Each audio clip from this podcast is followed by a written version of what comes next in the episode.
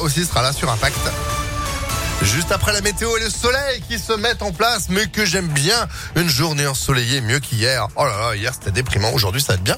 On fait le pas complet juste après l'info de Sandrine Ollier. Bonjour. Bonjour Phil, bonjour à tous. À la une à Lyon, une info trafic. Attention, quai Claude Bernard. La circulation est réduite à une seule voie depuis ce matin jusqu'au 24 juin prochain.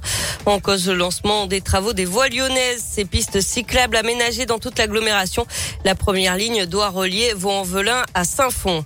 Deux ans de prison dont avec sursis. C'est la peine prononcée hier par le tribunal de Lyon à l'encontre de l'agresseur du maire de Grigny.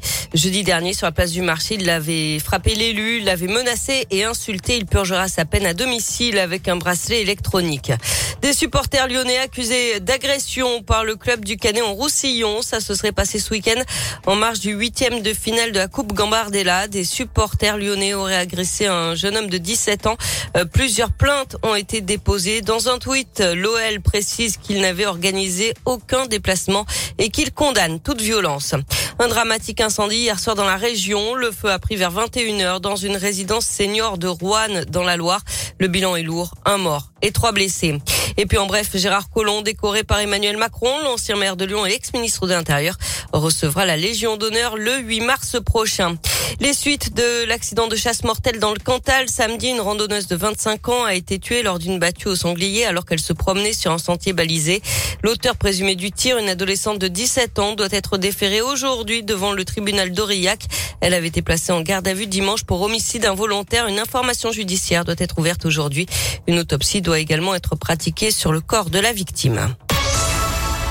On passe au sport avec du tennis. Deuxième tour du tournoi de Doha. Caroline Garcia affronte l'américaine Cory Goff, 23e mondial. Hier, la lyonnaise avait réussi la performance d'éliminer l'ex numéro 1 mondial, euh, Simona Alep. En foot, du côté des filles, troisième et dernier match du tournoi de France. Euh, l'équipe de France affronte les Pays-Bas. Euh, gros test pour les filles de Corinne Diacre face aux championnes d'Europe en titre. Coup d'envoi à 21h10 au Havre. Et puis chez les garçons, place à la Ligue des Champions. Huitième de finale aller. Lille est à Londres ce soir pour défier Chelsea, tenant du titre. C'est à partir de 21h. Et puis on termine avec euh, le retour de Colanta ce soir sur TF1. Nouvelle édition intitulée Le Totem Maudit. Elle se déroule aux Philippines. Particularité du jeu cette année, il n'y a plus un, mais deux totems en jeu. Au casting, 24 aventuriers âgés de 20 à 52 ans. Parmi eux, Bastien et Seta, originaire du Rhône, et Jean-Charles, un Ligérien de 40 ans. Euh, chose assez rare, c'est la première fois qu'il postulait pour participer, sans être parti particulièrement fan de l'émission, mais son métier et son profil euh, semblent avoir séduit la production.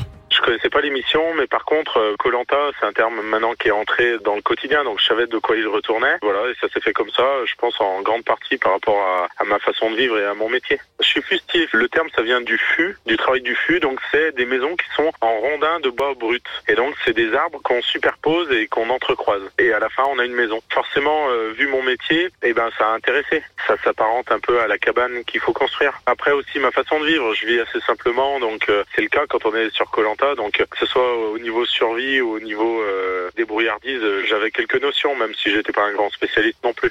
Colanta, le totem maudit, c'est donc ce soir sur TF1. Avec euh, le retour de la fameuse dégustation des trucs bien, bien appétissants, comme des asticots, des larves de coco, des yeux de poisson. Ah, sympa, petit déj, bon C'est bien. Une petite larve de coco ou pas Non, Vous verrez, je, ça, je vais me contenter des gâteaux au chocolat, c'est très bien. Il faut juste enlever la tête, ça craque un peu. Oh. Bon, bah bon appétit quand même. Allez, bon petit déj, merci beaucoup Sandrine. On sait ce que vous allez regarder ce soir à la télé. On parle aussi programme télé avec Antonin entre 16h et 20h. Pour l'instant, 8h05, c'est la météo sur Impact.